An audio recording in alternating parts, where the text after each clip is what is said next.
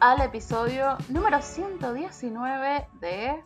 Nada mejor que hacer un podcast de cultura pop y teorías falopa que se graba en plena merienda. Como siempre. Eh, y cuando quiere, cuando se puede, cuando no tenemos semanas... Tarde. Cuando no tenemos semanas difíciles. Claro. Tuvimos una semana yo tengo dos gatos, no se puede. Nuestras vidas ya no dependen solo de nosotros. No, dependen de una pandemia. Sí. Dependen de, muchas cosas. La semana pasada íbamos a grabar, de hecho, pero a mí en particular me tocó una semana bastante complicada. A Venezuela le tocó una semana bastante complicada. Eh, en las redes sociales sobre todo. ¿Qué pasó eh, con el dólar ahora, Jessica? No, ojalá hubiese sido el dólar, mentira, ojalá no. No, aposta que, mm, que la semana pasada fue una semana muy compleja. Eh, se hizo como una especie de Me Too venezolano, se levantó una especie de Me Too venezolano y de verdad no, no entiendo cómo, cómo terminó, no, entre comillas, en cómo terminó. O sea, porque Me Too ha pasado como en todos lados, ¿no? Entonces, cuando en Venezuela se ve como tardado en pasar, o sea, de hecho desde hace años estoy escuchando comentarios diciendo, no, en Venezuela no hay chavismo, eh, no hay chavismo, Acá también. Acá también tuvo su capítulo local con un montón de, bandas indies, con un montón de integrantes del, mundo de los actores o el, cine y el teatro. Eh, eventualmente es algo que va pasando como de lugar en lugar y depende que, bueno, que el, movimiento de mujeres eventualmente llega a un punto de ebullición como para decir, che, basta, y eh, salen todas las porquerías al sol. Claro, eh, empezó el fin de semana con la denuncia de un cantante de una banda que se llama Los Colores, ¿no? Banda que yo, yo trabajé mucho con bandas en Venezuela y justamente esa banda nunca la conocí porque salió cuando yo me fui, entonces no, ni idea. Pero, er, sí, no, eran más, más jóvenes que yo todo. Y eso empezó a levantar una ola de denuncias, bueno, le hicieron un Instagram, lo estaban acusando de estupro. Y, mm, salió, justo yo sigo muchas chicas que estudiaron letras, entonces hay una movida de escritores, literaria y demás, y una decía, eh, estoy esperando acá que se destape la olla del, del, mundo literario venezolano. La gente que estudia, yo estudié, yo fui a una escuela de letras en un, en un principio de mi carrera universitaria. La carrera de letras y el mundo literario está llena de gente muy egocéntrica muy egocéntrica, muy narcisista, muy yo me creo superior a todos ustedes, razón por la cual yo me fui de esa carrera, de verdad. También hay todo un aspecto aspiracional, ¿viste? Las personas que forman parte del star system, digamos, de, de, los escritores y los guionistas y demás, son como los grandes que todos ponen el pedestal, yo quiero ser como tal, y eh, el hecho de que vos eh, te acerques a alguien y ese alguien te dé bola o te escuche o te, dé consejos y cosas, hace que vos como que le, entregues tu confianza. Y eso es como un caldo de cultivos, ustedes, y el, del otro lado tenés un hijo de remil puta para que pasen cosas feas. Claro, entonces me, me acordé de eso, me acordé de, ese mundo, ¿no? Donde te dicen, ay, lees Harry Potter, lees tal cosa, todo eso es una basura, todo, toda, toda gente muy agrandada, ¿no? Y no, como que yo estoy acá porque me gusta leer, quiero aprender, quiero avanzar, quiero crecer. Pero bueno, me fui a esa carrera, me fui a estudiar comunicación. Entonces yo dije, mm, ¿qué pasa? Porque yo me alejé completamente de ese mundo y se desató la polémica. Un escritor, escritor, eh, ghostwriter, le escribía los discursos a políticos venezolanos también, después me enteré de eso. Em, escribía una columna de, cultura en una página muy popular que se llamaba Pro Da Vinci. Hacía el podcast, era compañero de podcast del profesor Briseño, que lo tuvimos de invitado acá, de hecho, que fue mi profesor. O sea, estaba en un mundo, o sea, de gente conocida. O sea, yo, cualquier persona que no Era... No era el, vecino de la cuadra, era una persona, digamos, famosa dentro de lo suyo. Sí, dentro de, dentro de su ambiente y nada, lo denuncian también de estupro, demás. Entonces, ¿qué pasó? Él lo denuncia, él todavía no lo han denunciado, pero él sabía que toda esta ola iba a levantar seguramente esa cosa que había cometido hace unos años. Claro. Entonces. La vio venir, la vio venir. La vio venir y empezó a sacar unos posteos en Instagram, ¿no? Con un chorizo de texto, un choclo de texto, como buen escritor, diciendo, capaz yo también alguna vez cometí estupro, o sea, como que no estamos libres de esto. O sea, jugando con las metáforas. Sí, jugando con las metáforas, demás. Salió una cuenta de Twitter, eh, de, Twitter a denunciar con todas las pruebas, todas las conversaciones de una chica de la cual cometió estupro cuando tenía 15 años. Y todo como la, o sea, lo, increíble de todo el caso es que al ser escritor la tenía muy clara de cómo envolver y poner en una situación de la cual ya la chica no podía escapar. ¿No? O sea, la, la acorraló y la envolvió y la, y la metió ahí en un mundo. Y bueno, sale la denuncia, evidentemente, al ser una persona tan reconocida en su rubro, que hizo tantas cosas buenas, que sabes, como era tan wow, le impactó a mucha gente, muchos colegas, muchas cosas. Profesor Briseño salió diciendo, o sea, fue tipo uno de los primeros que dijo, bueno, evidentemente este personaje ya no está en el podcast. Gente que había trabajado en política con él le dijo, ¿qué estás haciendo? O sea, me parece que estás siendo un narcisista y que estás usando tu, tu, escritura para, para, ver cómo seguir, o sea, a nosotros también sí. embelezarnos. Era muy, era muy interesante, o sea, de leer, obviamente ya habiendo, habiendo pasado el, shock del momento y como leyéndolo bien detenidamente, como eh, había unas vueltas retóricas para nunca decir yo no hice lo que dicen que hizo. O sea, en ningún momento el chabón dice yo soy completa y totalmente inocente, nunca. Pero tampoco termina de 100% hacerse cargo ni decir como estuve mal. Claro. Bueno, en ese medio entonces sacó tres posts, cuando, tres posts en Instagram que parecían sacados de Canva, o sea, que lo había hecho en Canva, tipo. Todo el mundo, o sea, cuando haces, o sea, estás dando una declaración, estás diciendo, estás asumiendo que abusaste de alguien, y haces tres posts para que queden alineados perfectamente en tu perfil de Instagram, y cada color combina uno con otro. Es como, amigo, tienes un problema. La verdad que te importa más tu imagen. Bueno, yo espero, ¿sabes cómo tiene que quedar hermosa esa estética? Trabajé mucho en ese timeline. mucho en ese timeline. No, no, y bueno, nada. Y finalmente todo esto terminó en el suicidio del chabón. Donde todos quedamos, o sea, y eso pasó, o sea, todo esto empezó el fin de semana, lunes, martes, miércoles, jueves se suicidó. O sea, fue totalmente choqueante. Acá nomás. Acá nomás, además vivía acá en Buenos Aires con su, con su esposa. Eh, él ya estaba con su esposa cuando cometió este, este estupro. Eh, yo creo que la esposa lo había echado de casa. De paso, se también pasó que mucha gente se empezó a meter en el Instagram de la esposa y le empezaron a decir cosas como que, ¿qué opinas de que tu marido... Mm. No, no es por ahí, o sea, hostigando a la chica. Mm, no, eso no. No, no, no, se puede hacer. Y bueno, nada, el pibe, el, señor se suicidó 40 años, bastante joven. Eh, antes de suicidarse, tuiteó, eh, no sean esto, te, te mata por dentro, te, te consume por dentro y te mata. Eso fue lo último que tuiteó. Borró todos sus posts en Instagram y solo dejó los últimos tres. Todos quedamos, o sea, completamente en shock. bueno, viste que siempre cuando suceden esas cosas, siempre uno deja una nota, un testimonio, algo. Sí, dejó, dejó una nota, ese es su, su legado, ¿no? Eh, y bueno, ahí es donde el discurso después como que decía, no, bueno, eh, es culpa entonces de, del hostigamiento de las redes sociales, las redes sociales te matan, empezaron a decir, no, o sea, te mató la culpa, o sea, lo mató la culpa de lo que había hecho y no podía seguir viviendo con eso, porque al fin y al cabo era un escritor que vivía, era de su fama, de que la gente lo admirara, de, y, y si ya más nadie lo admiraba, ya más nadie lo contrataba, se iba a morir de hambre y no, y no se hallaba de otra forma en su vida.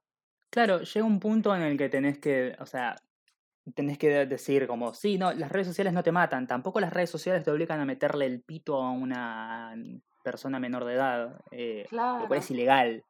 Lo cual es ilegal, exacto. O sea, no importa que esa persona menor de edad haya firmado un documento diciendo acepto voluntariamente el pito de no, es, es ilegal, no, no, no se puede, la ley lo prohíbe. Sí, o sea, porque eso también encontré un montón de cosas de, ay, bueno, pero ella quiso, ay, bueno, pero en ningún momento le puso un chumbo en la cabeza. Y como, primero, morí. Segundo, no. No. O sea, porque vos decís, ay, bueno, pero la, la, piba, pero es como, pero más allá de eso, o sea, del otro lado de la piba hay un adulto responsable que sí conoce las, las consecuencias ulteriores de lo que puede llegar a ser o no. Sí. A diferencia de un adolescente. A diferencia de un adolescente. Eh, bueno, lamentablemente como que el, eh, todo el tema Me Too, que estaba bueno, que se estaba levantando en ese momento, y, Venezuela estaba descubriendo lo que eran los micromachismos, eh, todas esas cosas, la deconstrucción, o sea, todas esas cosas que acá, por ejemplo, en Argentina venimos hablando hace muchos años, me, me dio bronca, o sea, me dio bronca con él, como que, ¿por qué te tienes que suicidar? Porque ahora todo el mundo va a pensar... un poco la cancha, sí. Guay, o sea, eres, eres, o sea, tipo, hasta el último minuto fuiste egoísta, o sea, o sea, fuiste egoísta de que la, y narcisista de que la gente ahora solamente va a pensar en vos cuando claro. queremos revisar ese momento. O sea, me bronca, o sea, creo que el suicidio de nadie, o sea, todo el mundo, todo es culpa de la cultura de la cancelación, no. Porque si tú haces las cosas bien, yo creo que hay un espacio para, para reestructurarte tu discurso y reestructurar, reestructurarte a ti como persona, o sea. Sí creo que lo hay. O sea, había gente que estaba diciendo, no, bueno, Briseño u otros podcasts también han dicho cosas machistas y cosas que no estuvieran bien hace dos años, tres años atrás, qué sé yo. Bueno, pero está bien, hay que marcárselo. O sea, no, y decirle, o sea, recapaciten y avancen y hagan mejor contenido de ahora en adelante. yo creo que ninguno nació no machista. Claro, y además también, como siempre digo, hay que medir las cosas con cierta vara.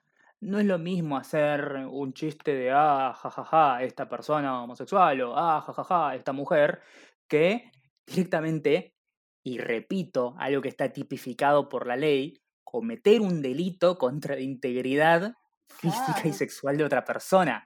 O sea, son dos cosas completamente distintas. Si vos, no sé, le pisás la pata a mi perro, yo me voy a enojar mucho, ¿sí? Y te dice, la concha de tu madre, boludo pero probablemente quede ahí.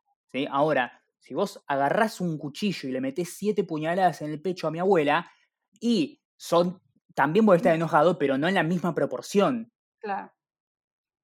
Igual también hay, un error que pasa mucho con el humor venezolano. El, el, humor venezolano es muy bully, ¿no?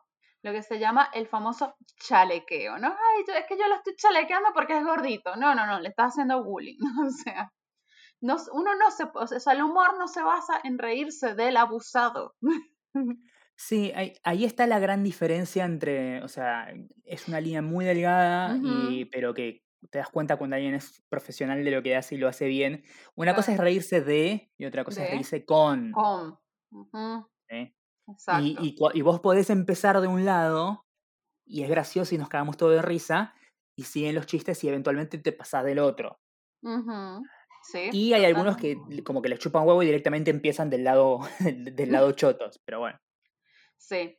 Entonces, eso es lo que tienen que entender, porque entonces todo es, ah, no, pero es que nosotros hacemos un podcast de humor. No, no, no, haces un podcast bully. O sea, donde, si tú, lo, todo lo que te haces, reírte de los gordos, reírte de las mujeres, reírte de la gente abusada, de la gente violada, estás, estás haciendo un podcast bully. O sea, eso no es humor. O sea, te, voy a recomendar que vayas a la escuela y estudies humor, porque eso se estudia, hay libros sobre eso. Sí, y además, eh, una cosa que siempre haces, que tiene que ver con el tema de la, a la hora de hacer humor, yo no soy un, humorista per se, de, hecho no, me considero una persona particularmente graciosa, pero lo que voy es que siempre que vos hagas un chiste, una jodita o una comparación o lo que fuera, siempre tiene que, o sea, lo que sea que digas, siempre tiene que resistir el que alguien te diga por qué es gracioso. Si alguien te dice, ah, jajaja, ja, ja, el gordo, y yo te digo, ¿por qué es gracioso? Y vos, ¿por qué? Porque es gordo. Y es como, ¿pero qué tiene de gracioso?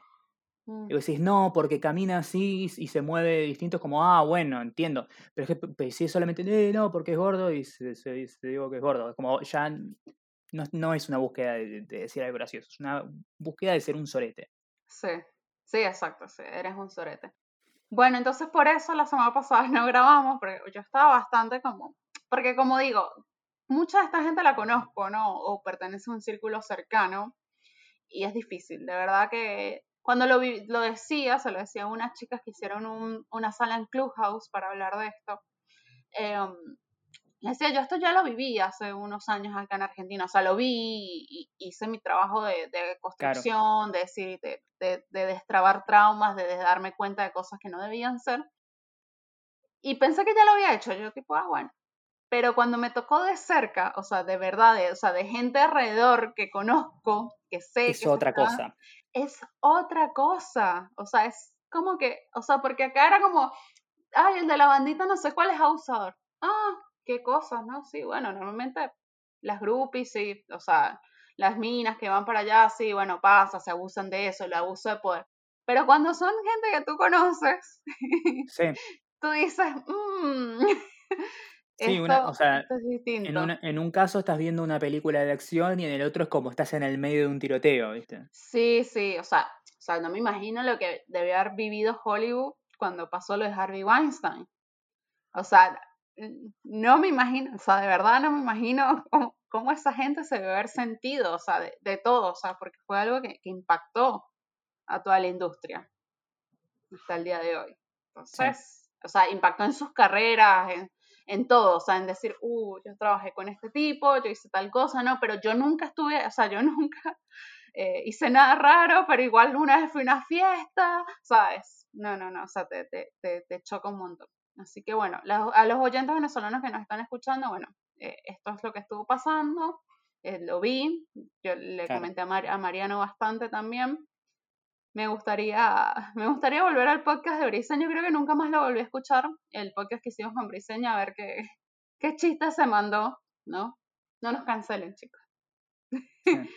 no nos cancelen. Y, mm, Igual repito, en estas situaciones donde ya hay cosas que son graves, eh, eh, en lo, más allá del hecho de que sí, no está bien y y estaría bueno que no sea así, pero en lo que menos hay que parar a detenerse son en los chistecitos que se hicieron, ¿no? Porque es como. Claro. Estás como, estás como sacando. Estás como queriendo. No sé si. Eh, obviamente no a propósito, pero estás como queriendo correr de la cuestión las cosas que son de verdad importantes y que pueden tener como ramificaciones hasta judiciales, si querés. Eh, que de hecho, según leí en varias notas así post, post incidente, lo, lo estuvieron, de hecho. Había como una investigación en curso allá. En... Sí, había una investigación en curso, pero también ahí hay un lado que, o sea, son gente, por ejemplo, este, el que se suicidó, Willie McKay, hacía los discursos de Guaidó. O sea, era altamente opositor, demás, no sé qué. Entonces también hay como, en el medio se mezcla la, la persecución política, ¿no? De, ah. de, tipo, ah, los chavistas es tipo, claro. Mm, podemos meter presa a esta gente. Como lo que pasó, la otra vez también pasó eso con otro podcast. Eh, yo no sé qué le pasa a los podcasts, yo tenía miedo porque la gente empezaba a tuitear porque tipo, ah, entonces todos los podcasts hay... Y lo que pasa es que en el podcast uno se siente tan libre, ¿no? Como uno puede, dice, ah, yo puedo hacer lo que me dé la gana, no importa, ¿no? Y después hay... Y es como, sí, podés, pero siempre te digo, tenés que estar dispuesto a bancarte la que viene posteriormente. Claro, entonces ella no se da cuenta de eso. Y pasó la otra, hace unas semanas, hace como un mes, creo que pasó, eh, con otro podcast que se llama Nos Reiremos de Esto, que es de Alex Goncalves y Marie, que son gente muy famosa. Eh, Ya Alex. Lo conozco, Central. Sí, Alex lo conozco en persona, directamente, y él me conoce, eh, pero a uh, no. Pero bueno, nada. Cuestión que en Venezuela es muy difícil curarse del COVID, o sea, es muy caro, es muy costoso, ¿no? La terapia cuesta mil dólares por día, más o menos, ¿no? Si te tienen que internar, eh, he visto colectas de GoFundMe de 20 mil, 30 mil dólares, o sea, una locura, ¿no? Entonces, había un presentador venezolano, como te digo, no sé, presentador de un magazine, de un magazine era, que se contagió de COVID. Y hizo un GoFundMe entonces yo no sé qué pasó en el pasado con este personaje porque yo no lo conozco. Parece que está fugente o, pasaron cosas raras. ¿no? Entonces estos pibes, estos chicos, en su podcast, que lo vi un montón de gente, dijeron, ay, no sé quiéncito está recaudando plata para un GoFundMe y que para curarse el COVID. Y pusieron en duda su colecta de GoFundMe. ¿Qué pasó? Se detuvo la colecta y el tipo se murió. O sea, indirectamente mataron a una persona. digamos. No la sabía esa. Sí, mataron a una persona. Entonces, cometieron ese error. La gente les dijo, pero, o sea, no sabes, o sea, eso fue una crisis en redes, eso fue un domingo. eh, eso fue una crisis en redes sociales y bueno, también les abrieron una investigación, para eso que no pueden entrar más a Venezuela, de hecho, o sea, terrible. Entonces, la verdad que hay que cuidarse mucho, o sea, porque como decimos, o sea, no sabes quién estás, o sea, estás cometiendo algo, es muy delicado eso. O sea, porque tú por hacer un chiste y decir, ay, no sé, porque él ha estafado gente antes, capaz su GoFundMe es una estafa, lo mataste. Entonces. No, madera, no la sabía esa. Sí, terrible. Yo, yo, dije, ah, menos mal nunca invité a Alex al podcast. Eh, no. pero son gente que, no sé, tiene un Patreon, no sé cuánta, tiene un montón de gente que les da plata en Patreon, no sé. Hay que ser un poco responsable. O sea, es, es lo que pasa igual con los youtubers. O sea, sí. llegan a un nivel de fama, o sea, donde no, no controlan ya lo que dicen. O sea, sí, sí. Entonces, Logan Paul en el bosque de los suicidios diciendo, che, boludo, esto va a estar buenísimo. Exacto. Entonces yo, a mí me parece que ya no estás haciendo un podcast. O sea, estás haciendo un YouTube, estás haciendo youtuber. O sea, ahí estás haciendo algo, o sea, contenido para atraer gente. Porque, insisto, para mí el podcast sí tiene que seguir siendo de nicho. O sea, los verdaderos podcasts exitosos son de nicho. Si no, te buscas un youtuber y listo. Sí. Es mi opinión. Sí, y, y bueno, nada, felicitaciones a toda esta gente que tiene su, su, podcast exitoso. Tiene su podcast, em, pero... Tiene su podcast exitoso, tienen su vida de Patreon, ojalá que puedan dormir bien por la noche. sí, que no tengan denuncia, que no puedan entrar a su país de vuelta. Sí, sí. Todo bien. Bueno, el otro día... Nosotros no haremos guita con esto, pero por lo menos no matamos a nadie. No matamos Todavía. No hemos matado a nadie. Sí. El otro día un, un oyente que le mandó un saludo, se llama Francisco, eh, nos ponía, es el único podcast que, que, no, el único no, o sea, como que este es un podcast que, siempre, que nunca ha sido pretencioso. yo le digo, me alegra escuchar eso, la verdad que, me parece muy... Sí, de hecho es, es, algo que yo siempre como, más que nada porque yo mm, escuchaba muchos podcasts de, de gente que es claramente o, o, más famosa o más influyente o más inteligente que, que yo. Y siempre traté como de, o sea, sí, entiendo que acá está lleno de gente que sabe y que entiende y que es buena y que es genial y todo lo que quieras. Yo soy un boludo más. O sea, entre la diferencia entre yo que estoy hablando y vos que estás escuchando es simplemente que un día me pintó hacerlo y lo estoy haciendo. Sí, o sea, no. Claro, y de hecho, nosotros siempre, nosotros más de una vez nos ha pasado que se nos acercó alguien diciendo, ay, yo quiero hacer un podcast, pero no sé, porque no soy interesante, no sé qué decir, bla. Y nosotros como, Nosotros tampoco somos interesantes. No sabemos por qué la gente nos escucha, pero así es como se hace y anda y hacelo. Claro. Siempre le digo, mantengan su contenido genuino. Yo detesto la gente, de verdad, o sea, yo estoy algo que a mí ya me molesta. Toda la gente, con el perdón de si hay alguno que nos está escuchando o nos escucha todavía a esta altura, ¿no? La gente que hace periodismo de cine y series. Sus redes parecen un noticiero. O sea, me tienen harta. O sea, de verdad. O sea, sí, sobre todo porque si de verdad, si de verdad te interesa la, el, sujeto cine, eh, muy probablemente me entere, yo, la, la, persona que consume el contenido, muy probablemente me entere a través de Variety o Hollywood Reporter. O algún medio especializado. O la cuenta arroba Disney, arroba Netflix, me enteré ya. Claro. No por parte de, Juan Pedro Poronga. Porque primero Juan Pedro Poronga, vos vas a llegar tarde, porque vos tenés que leerlo en inglés, tenés que entrar a Google Translate, tenés que copiarlo, o tenés que esperar a que te manden la gacetilla. ¿sí? Que generalmente las prenseras suelen tardarse una buena media hora, una hora. Y hay 25 tweets dando vuelta y, tú ahí... Pero vos te repito, conseguir, conseguir a Hollywood Reporter, Variety y, y Vulture, y si querés hasta Insider, ya está, tenéis la noticia inmediata, porque tipo, ni bien se filtra el, el, mensaje de WhatsApp de Kevin Feige, ya está ahí, ¿sí? No necesito, no necesitas un intérprete. Claro. Eh, por eso yo no entiendo a quién, a quiénes les hablan esas cuentas y esas personas. ¿sí? no, no, no lo comprendo. De verdad que no. O sea, no, no siento en ningún momento. Salió el, claro, salió el tráiler de la nueva película de Godzilla. es como, sí, lo vi por las siete cuentas de los siete medios, o sea, lo vi en Entertainment Weekly. ¿sí? o sea, no. No, basta. Bueno, eh, bueno, hablando de cine, sigamos en el tema. ¿Viste los Oscars? Sí, los vi. Qué vergüenza. Em, antes de empezar a hablar del, concepto los Oscars de la última entrega, quiero decir, no me parece que se hayan entregado premios mal. No me parece que haya habido un ganador que te digo como no tendría que haber ganado. O, eh, no, este premio fue cualquiera. No. Todas las críticas que vienen ahora a lo que pasó anoche en los Oscars no tienen absolutamente nada que ver con la calidad de aquellos que, que ganaron los premios de hecho, me parece que tanto este año como el año anterior y como tal vez el año anterior, se, viene, se vienen como entregando premios que hasta ahora no, no generan grandes discusiones y cuando los hay, es tipo como mejor montaje Bohemian Rhapsody, es como te das cuenta, o mejor película Green Book y es como, ok, esto claramente se nota que, la cagaron porque es de, lo único que estamos hablando y no se menciona como, ay, este ganó mejor actor y no tendría que haber ganado porque pasa. Em, yo creo que todas las cosas que, pasaron mal pasaron primero por la pandemia. O sea, no, quiero hacerme la gran eh, columnista del diario de la Nación y hacer de cuenta como que no estamos viviendo en una crisis sanitaria mundial, eh, porque sí lo estamos.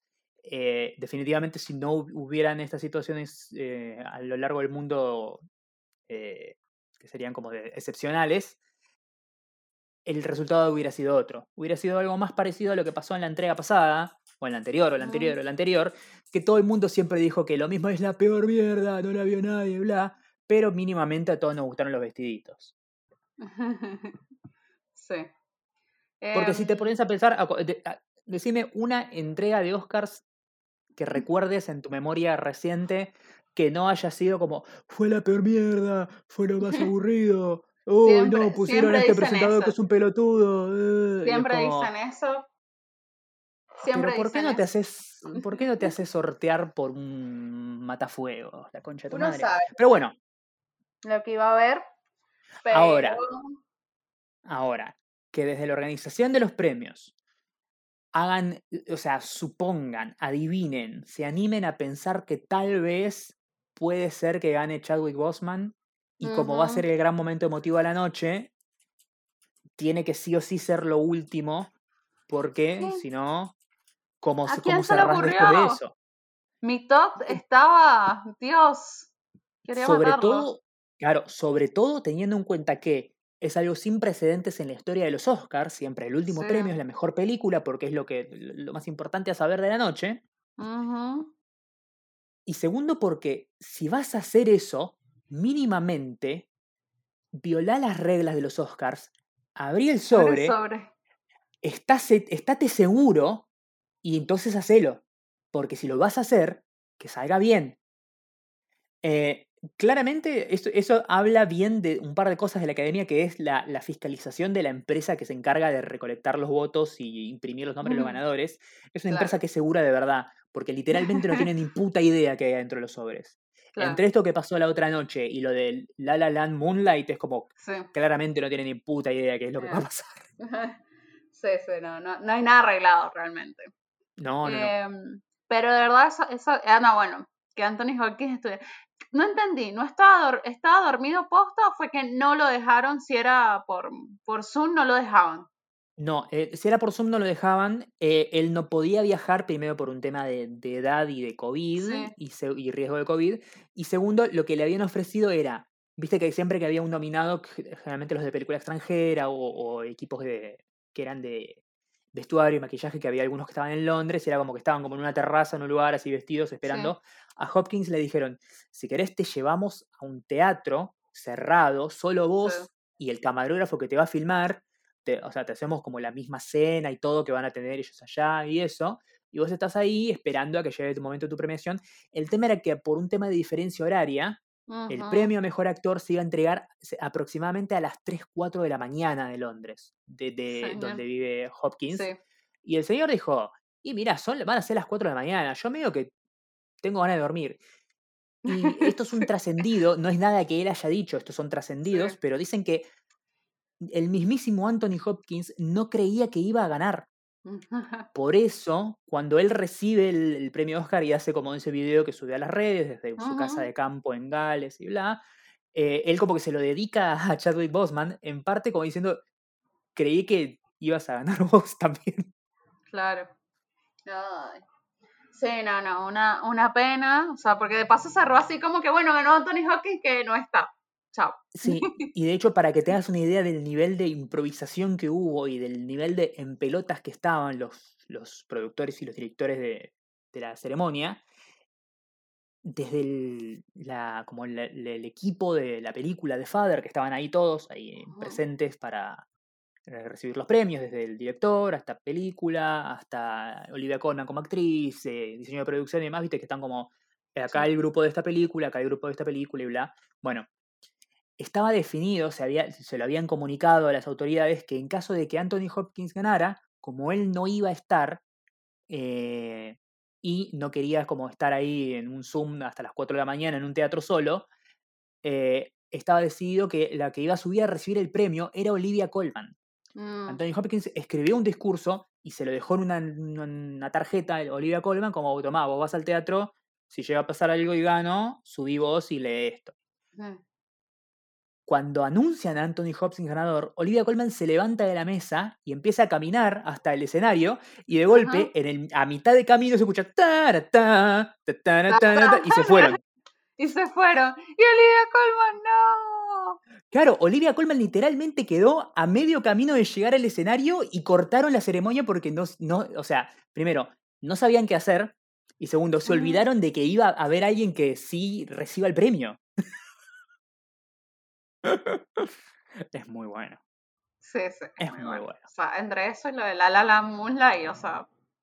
Yo sinceramente te digo, tampoco es que los Oscars son Tampoco es mm. una película que no gana el Oscar no, no, sirve para nada, ¿sí? No, es como una cosa, una validación más, es algo lindo como para saber cuál es la mejor película y, bla. y además porque generalmente los Oscar premian algunas películas que no suelen estar en la conversación a la hora de eh, el gran público, digamos, que va a ver las, las, películas masivamente y eh, sirve como para que alguien se acerque a ver algún tipo de película que no vería. Porque, seamos sinceros, yo también, vos también, a nosotros nos encanta y el, y el Oscar y este y lo otro y bla, y Ñarritu y Del Toro y, y, cualquiera, pero durante todo el año lo único que decimos son tres palabras, Marvel, Star Wars y, y sí.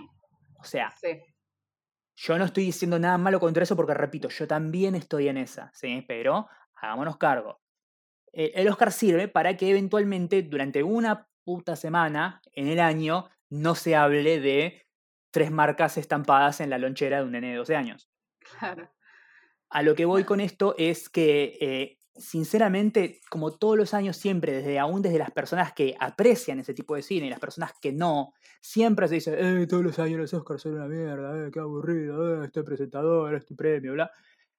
Mínimamente, si quieren mantenerlo entretenido, sigan mandándose cagadas, porque esto... sí esto es algo que de verdad va a dar que hablar. Si nadie se acuerda ya de Birdman, nadie se acuerda del Renacido, ni de Green Book, ni de Moonlight, pero todos nos acordamos de que mira, cortaron la ceremonia porque el boludo no ganó.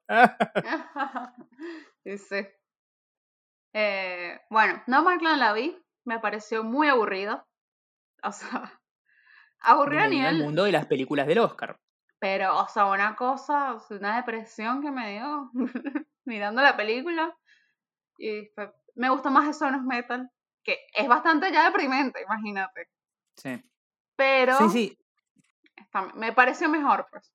Que bello Riz Hammett, divino. Es un divino. O sea, lo, quería abrazar. lo quería abrazar mucho. Sí, me da, me da lástima porque Riz Ahmed es un muy buen actor y no sé si algún día va a tener un papel en el que mm. brille tanto como, como este. Claro. Eh, pero nada, esperemos que eventualmente tenga otra, otra oportunidad porque de verdad todos los que estaban nominados como mejor actor eran toda gente que hizo una, o sea, un papel. Sí, no, no, estaba, estaba bastante bien. Una pena lo de la actriz de Minari que ganó el Oscar y lo primero que le preguntaron fue ¿a qué huele Brad Pitt? Veo eso, veo eso allá como en el, la, cuna del espectáculo y pienso, tal vez el periodismo El periodismo en cine de Argentina no está tan mal. No está tan mal, ¿no? Después voy a una rueda de prensa donde claramente te dicen, la primera cosa que te dicen es muteate el micrófono y apaga la cámara y todo el mundo tiene el micrófono abierto y la cámara prendida y digo, tal vez sí, tal vez sí deberíamos morir todos. Eh, esa y la del periodista que habló con Daniel Caluya, eh, que ganó como mejor actor de ah. reparto por Judas el Mesío Negro, película dirigida por Shaka King, y le preguntaba qué se sintió ser dirigido por Regina King. ¿Qué? Que dirigió otra película completamente distinta que se llama One Night in Miami. Así que yo puedo, puedo eh, creer dos cosas de esa interacción. La primera, se confundió el nombre del director con el de la directora, o se confundió a Daniel Kaluuya con el protagonista de One Night in Miami, que se llama Leslie Odom Jr. De cualquier manera, es un periodista que vio a cuatro personas negras completamente distintas y las mezcló a su antojo. Total, no importa.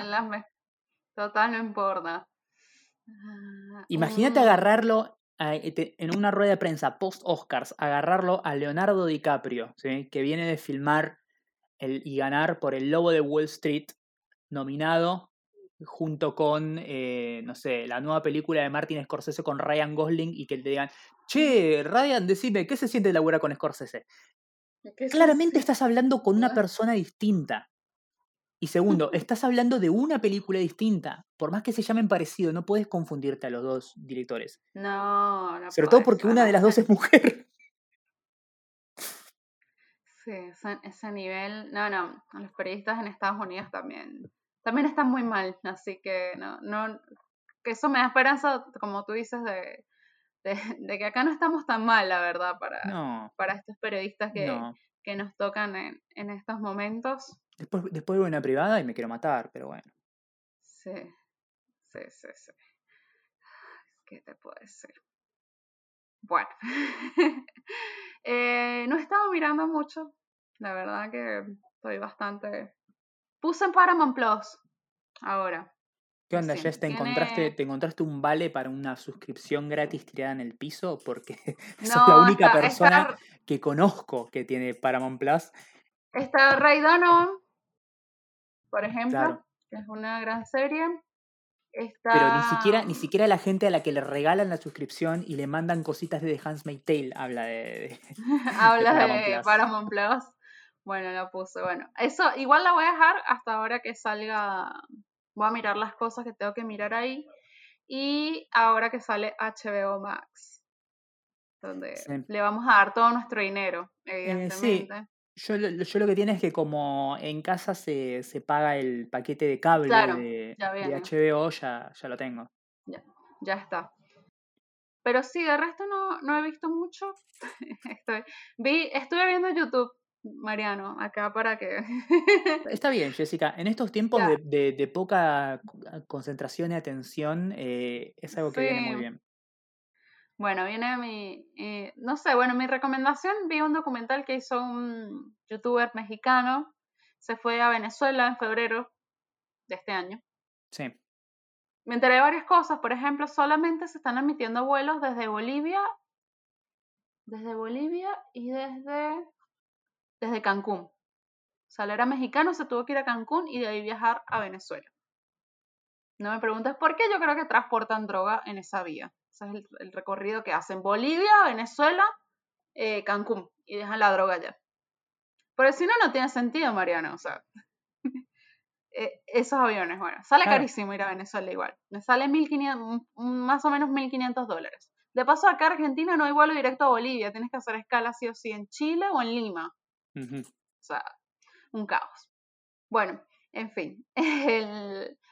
Llega a Venezuela, hizo un documental que está en YouTube. El youtuber se llama Alex Tienda. Yo no sé si ese es su apellido, pero ¿sabes cómo le dice a sus seguidores? ¿Cómo? Mini Markets. La cara de María Mariano quedó petrificada. ¿Qué? ¿Se me entiende? el uso mini markets. Bueno. Sí, Jessica, sí, por favor. Bueno, es una especie como de Luisito Comunica. Me imagino que hay algunos por acá que saben quién carajo es Luisito Comunica. Es otro mexicano insoportable. Claro. Eh, de esos youtubers que viajan. Sí. sí, su contenido es como. Sí. Claro, pero Marley mínimamente se lo paga un canal. Claro, sí, sí. Esto es como, o tengo canje con una aerolínea, o miren la guita que tengo desde Singapur. Sí. Bueno, cuestión se fue a Venezuela. Está bueno el documental, tiene sus partes de medio. Tampoco, wow, pero no, explica muy bien, explica el tema del dólar, allá todo Venezuela es dólar, dólar, dólar para todos lados, como tipo normal y la moneda no está oficializada. Hay una parte donde le roban 20 dólares porque se fue a un sitio tipo calle Florida y había tres tipos con una, una pinta de, de que tienen tres asesinatos encima, o sea, sí, esa cara así, y él le dice, ah, quiero cambiar 20 dólares, y le agarran los 20 dólares y dicen, a ver, este billete, sí, bueno, espérate un momento, ya vengo, y se van con los 20 dólares y nunca más. Olvídate. Ingenuo. Ingenuo, em, pero está bueno, se va a la parte muy pobre de Caracas, eh, vi cosas que, por ejemplo, yo no, no, no, o sea, yo no, no existían eh, cuando yo me vine, por ejemplo, hay barberías en la calle. Resulta ser que ir a un local donde es una barbería, que es un lugar donde hay luz, hay cosas, tienes que pagar alquiler el local, un corte de cabello te cuesta, no sé, 15 dólares, 20 dólares. Entonces esta gente, como el pueblo, el pueblo de verdad no, no tiene plata, o sea, no hay plata, Mariano. La parte pobre no, no, no, sabe cómo conseguir dólares. O sea, y, mm, y pero necesitan cortarse el pelo, ¿no? Porque, o sea, es algo que, tienen que hacer en un momento. Entonces esta gente se puso debajo de un puente con unos espejos y te cortan el pelo y te cobran un dólar. Claro. Un dólar. Un dólar por el corte de pelo. Y también te, la barba, también te la te, cortan, todo debajo del puente y en la calle. En la calle. O sea, que no puedo creer esto. Estaba, estaba asombrada. Se fue también, bueno, hizo turismo, también fue a las playas, la llevaron a una playa que se llama Morrocoy. Yo nunca fui a Morrocoy, chicos, ni a Los Roques, esos son sitios que son muy caros, o sea, eran muy, muy costosos porque, no sé, la, la playa de mi casa quedaba, no sé, 30 minutos, 30, 45 minutos, gratis, ¿no?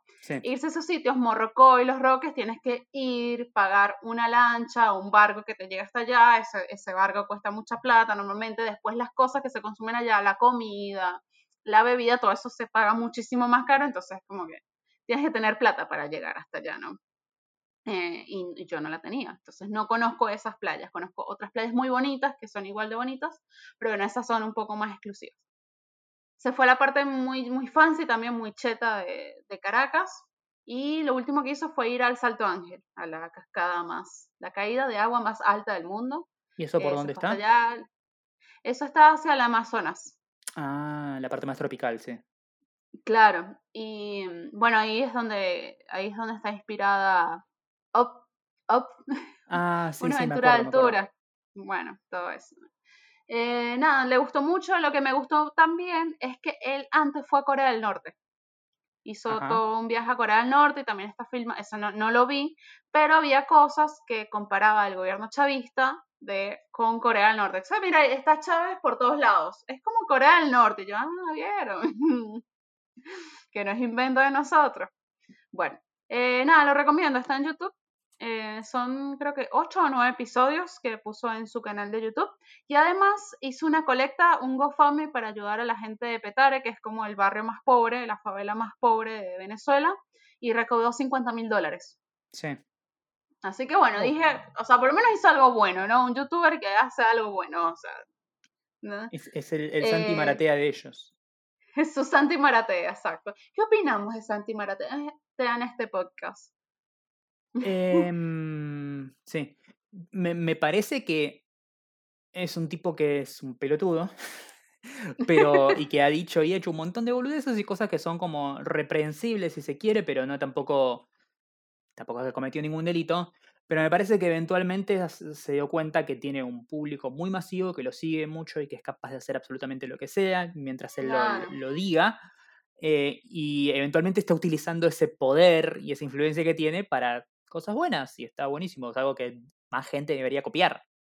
Claro. Eh, para el que no conoce quién es Santi Maratea, bueno, es un pibe influencer, digamos, que lo último bueno que hizo recaudó 2 millones de dólares para una bebita, para el medicamento de una bebita. Y lo logró en tiempo récord, o sea, tipo empezó con la campaña hoy y en, como en 7 días ya lo había recaudado la plata. Eh, tiene muchos extractores, se ha metido en un montón, bastantes quilombos. No hay un montón, hay, hay youtubers que tienen más quilombos, como la faraona, por ejemplo. Claro. Em, pero, nada, hizo algo bueno, lo aprovechó, entonces nada, pero sí, es un personaje bastante polémico de, de la farándula argentina. Hay muchos personajes polémicos en la farándula argentina, menos Paulina Cocina. Paulina Cocina es la única que se mantiene bastante querible, ¿no? La que ha tenido menos dramas, capaz una, por ser una señora más grande, que está más enfocada. Es una tipa que sabía mucho, sabe mucho de, de SEO y de posicionamiento. Yo una vez escuché un podcast donde la entrevistaba y la tenía re clara, tipo, hasta tal segundo tienes que decir tal palabra y tienes que decir esto y tienes que decir yo. Ok, bueno, todo un análisis eh, de marketing digital bastante impresionante, ¿no? Eh, pero bueno, no, no sé.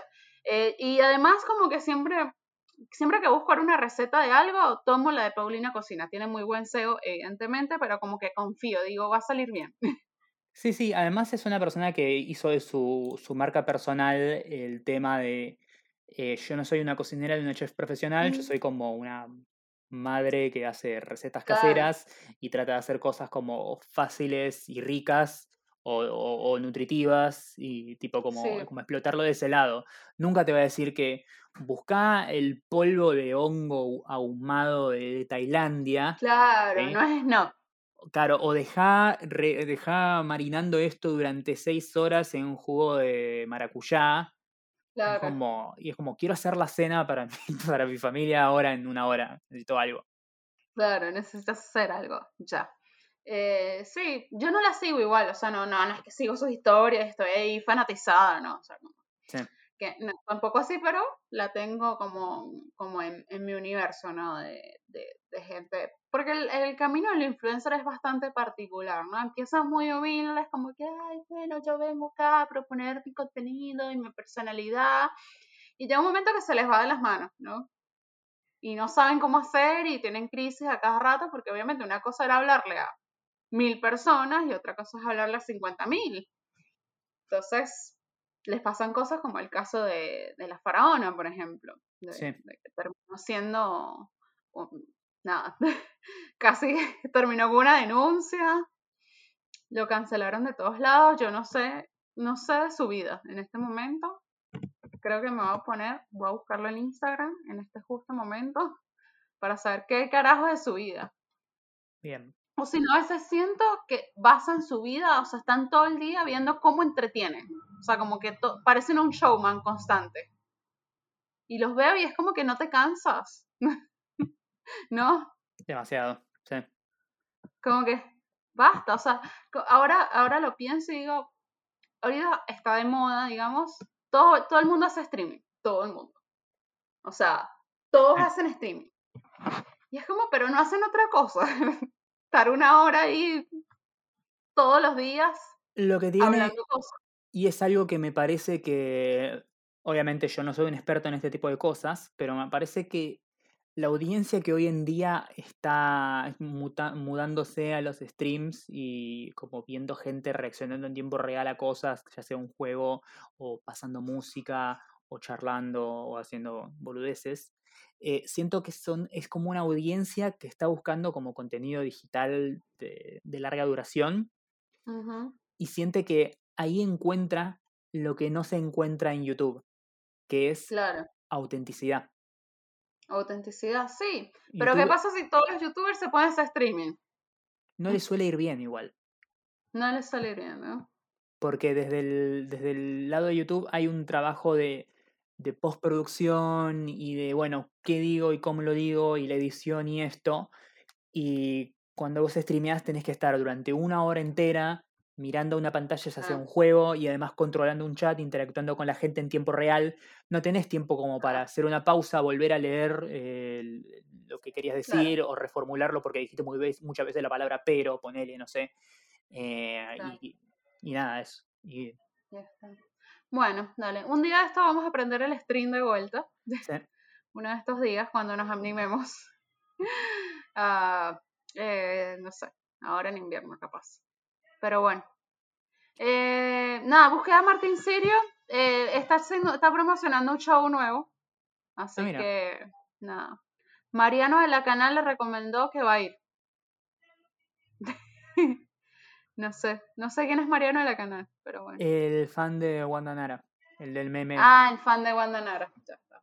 Bueno, eh, ahí em, está. Está vivo, está vivo, está vivo, haciendo shows. Eh, por mi parte, ya que vos ahí tiraste la recomendación del documental, ¿hay algo más que quieras recomendar o eso es todo? No, nada más quiero recomendar hoy. Bien. Por mi parte quiero hacer dos recomendaciones. Yo tampoco estuve viendo muchas cosas nuevas, pero sí ahora están apareciendo en plataformas y cosas un montón de cosas que yo ya había visto y me, me gustaron mucho. Y bueno, si no tuviste la oportunidad de ver esta película en el cine del año 2018, mira vos. Mm, Puedes verla ahora. Una película que a mí me gustó mucho, no te voy a decir, oh, ganadora del Oscar, pero es un peliculón, es muy divertida, es una película de, terror y de acción bélica. Se llama Overlord. Está ahora para ver en Netflix. Eh, estoy seguro que, en toda Latinoamérica, no solamente acá. Es una película del 2018. Está protagonizada por Giovanna Depo y Wyatt Russell, más conocido como el falso Capitán América de Falcon and the Winter Soldier. Mm. El que nosotros conocimos como el de ese capítulo de Black Mirror. Ajá, sí, ya me acuerdo. Bueno, eh, la película está producida por J.J. Abrams, pero por suerte no está ni guionada ni dirigida por él. Está ambientada en la Segunda Guerra Mundial, pero como dije, es una película más de terror que de acción. Cuenta la historia de un grupo de soldados aliados que se lanzan en paracaídas detrás de las líneas enemigas en pleno día D, post desembarco en Normandía. Básicamente tienen una misión que es eh, para poder ganar más terreno y que sus tropas puedan avanzar eh, sin problemas, tienen que meterse en una iglesia abandonada donde hay una base nazi y tienen que destruir una torre de radio para que los nazis no tengan comunicaciones y ellos puedan pasar inadvertidos. Obviamente eh, es como una avanzada de 10-12 soldados mientras el resto de las tropas esperan atrás a que se cumpla con la misión y puedan avanzar. Mm. Y lo que parece como una simple película de acción, a medida que ellos entran en esa iglesia abandonada y encuentran los secretos que hay adentro de esa base nazi, se termina convirtiendo en una película de terror de la concha de la lora, que no puedo más que recomendar. Es muy buena Overlord, yo la disfruté muchísimo en su momento, eh, le fue bastante bien, fue una película ahí como que pasó un poco por debajo del radar, eh, pero para mí es, una película. Si te gusta la acción, si te gusta el terror, si te gustan las cosas bélicas antiguas, para mí juega en primera. Eh, yo la vi, me acuerdo, y me gustó mucho también, así que véanla. Eh, es como una joyita oculta, creo. Sí, sí. Y, es, muy entretenida, ¿eh? porque tiene, tiene terror y gore, pero no es una cosa que, si sos alguien que, se impresiona fácilmente, no. como que no puedes ver, porque ah, es muy terrible. Eh, la, banco, la banco. Y por otro lado, lo que quería recomendar, Jessica, vos en estos días me dijiste que estuviste como un poco medio sobrepasada de cosas, bastante como. Sí. mentalmente quemada y ya. Como, Y estoy seguro que es algo que le debe pasar a muchos, eh, ya sea por el trabajo, por el encierro, por la falta de trabajo, por el exceso de trabajo, por tener mucho tiempo libre y no tener cosas para hacer. Puede ser que como la, el, el, desgaste cotidiano de la nada nos, nos termine como pasando factura. Quiero recomendar una película que tiene que ver con esto, no solamente dentro de la trama, sino que además siento que es una película que está diseñada como para es una película que vos la ves y está diseñada como para hacerte sentir bien. O sea, tiene como un, doble efecto terapéutico. Primero, es una película muy linda, que, de esas películas que la ves y dices, ay, la vida es hermosa. Y por otro lado, es una película que habla sobre este mismo tema, ¿sí? sobre em, el hecho de algo que te lleva a un punto de que estás exhausto y no querés más y, te quema la cabeza. Es una película muy linda. Eh, probablemente algunos lo, la hayan visto, si son gente como yo que, les gusta la filmografía de Studio Ghibli, es una película dirigida por Hayao Miyazaki, está para ver en Netflix. el título en inglés es Kiki's Delivery Service. Es muy linda. Esta película cuenta la historia de Kiki, de una pequeña niña que vive en un pueblito costero y es bruja. Ah, mira. Vuela con su escoba y hace cosas, tiene 13 años y está como aprendiendo a, controlar su magia, tiene un gato negro y bla, es básicamente como una brujita de caricatura. Un día ella descubre que puede, con su deporte favorito, que es salir a dar la vuelta ahí volando en su escoba, puede hacerle un bien a la gente y se pone como un servicio de delivery. Básicamente la brujita va con su escoba ah. y lleva y trae cosas. Eso eventualmente termina como teniendo un peso sobre ella. Eh, y no, no quiero ahondar más porque es una película de verdad muy, muy hermosa eh, del año 1989. Está muy linda y recomiendo que la vean primero porque es cortita y porque tiene como ese efecto. Por un lado, es una película que habla sobre el hecho de estar como estar quemado, estar como hacer algo hasta que te, te, te destruye y tenés que poner una pausa. Y por otro lado también es una película que tiene como un efecto terapéutico que la ves y, te hace sentir bien, porque es un efecto que siento que la mayoría de las películas de estudio Ghibli tiene. Es una película, son, son películas hechas con, una factura técnica muy linda, con unas historias que, que, no tienen nada que envidiarle a cualquier cosa que salga de, de Pixar o de Disney. Y, siento que muchas tienen como es, no solamente desde la estética, que es algo muy, muy bello, sino también desde, ese mensaje eh, esperanzador y esos personajes muy bien definidos, que hacen que son cosas que las ves y te sentís bien, o sea, son hechas para generar alegría en aquellos que, que la ven. Eh, así que nada, la, la, recomiendo muchísimo, dura nada, menos de una hora y media, eh, te recomiendo mucho que la veas, es más, hasta la puedes ver con, con Kierita. Sí, sí, sí, la voy, a, la voy a mirar, me gustaron las recomendaciones.